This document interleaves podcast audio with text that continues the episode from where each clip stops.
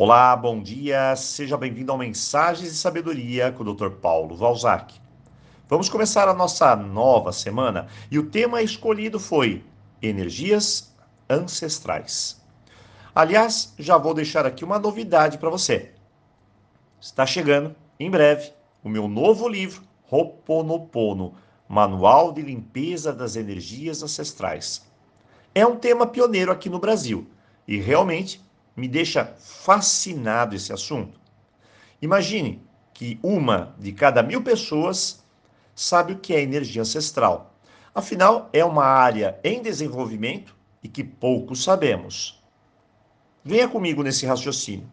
Eu sempre parto do princípio de que se você tem uma dificuldade financeira, certamente falta você educação financeira. Se tem dificuldades em relacionamentos, tem pouco aprendizado emocional.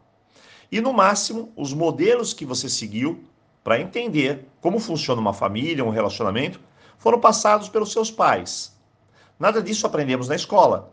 Sabemos sobre pouco sobre finanças, relacionamentos, emoções e muitas outras coisas.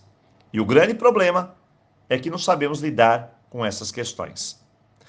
Se aprender sobre tudo isso resolvesse Pronto, seria mais fácil.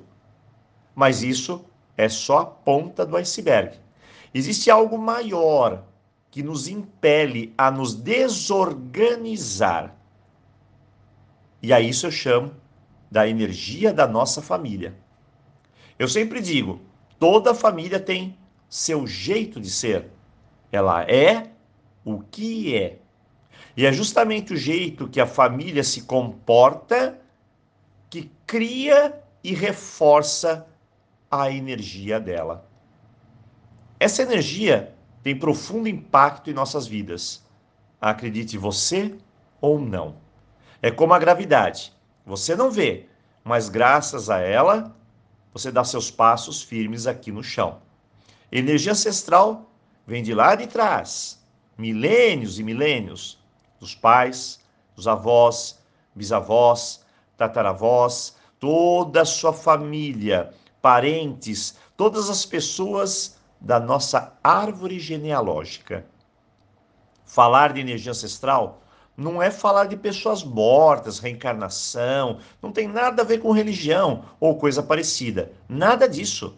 Estamos falando de energia que vem lá de gerações passadas, as suas raízes.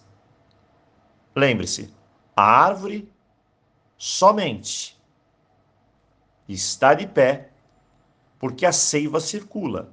E quem comanda tudo isso são as raízes. E sempre há um fluxo de responsabilidades de cada pedacinho da árvore. Isso é fascinante.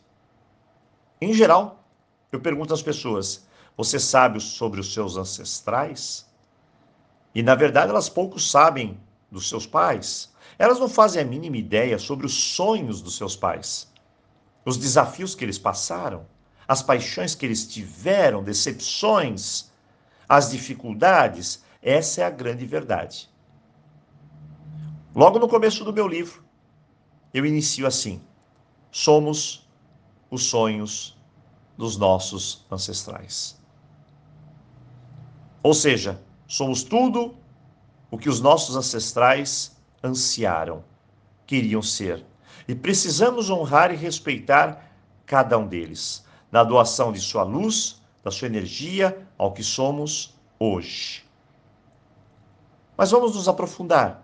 Herdamos dos nossos ancestrais coisas boas, dons, qualidades, habilidades, potenciais. Há sempre uma semente dentro de nós esperando o seu reconhecimento ação e atitude para despertar o sonho deles.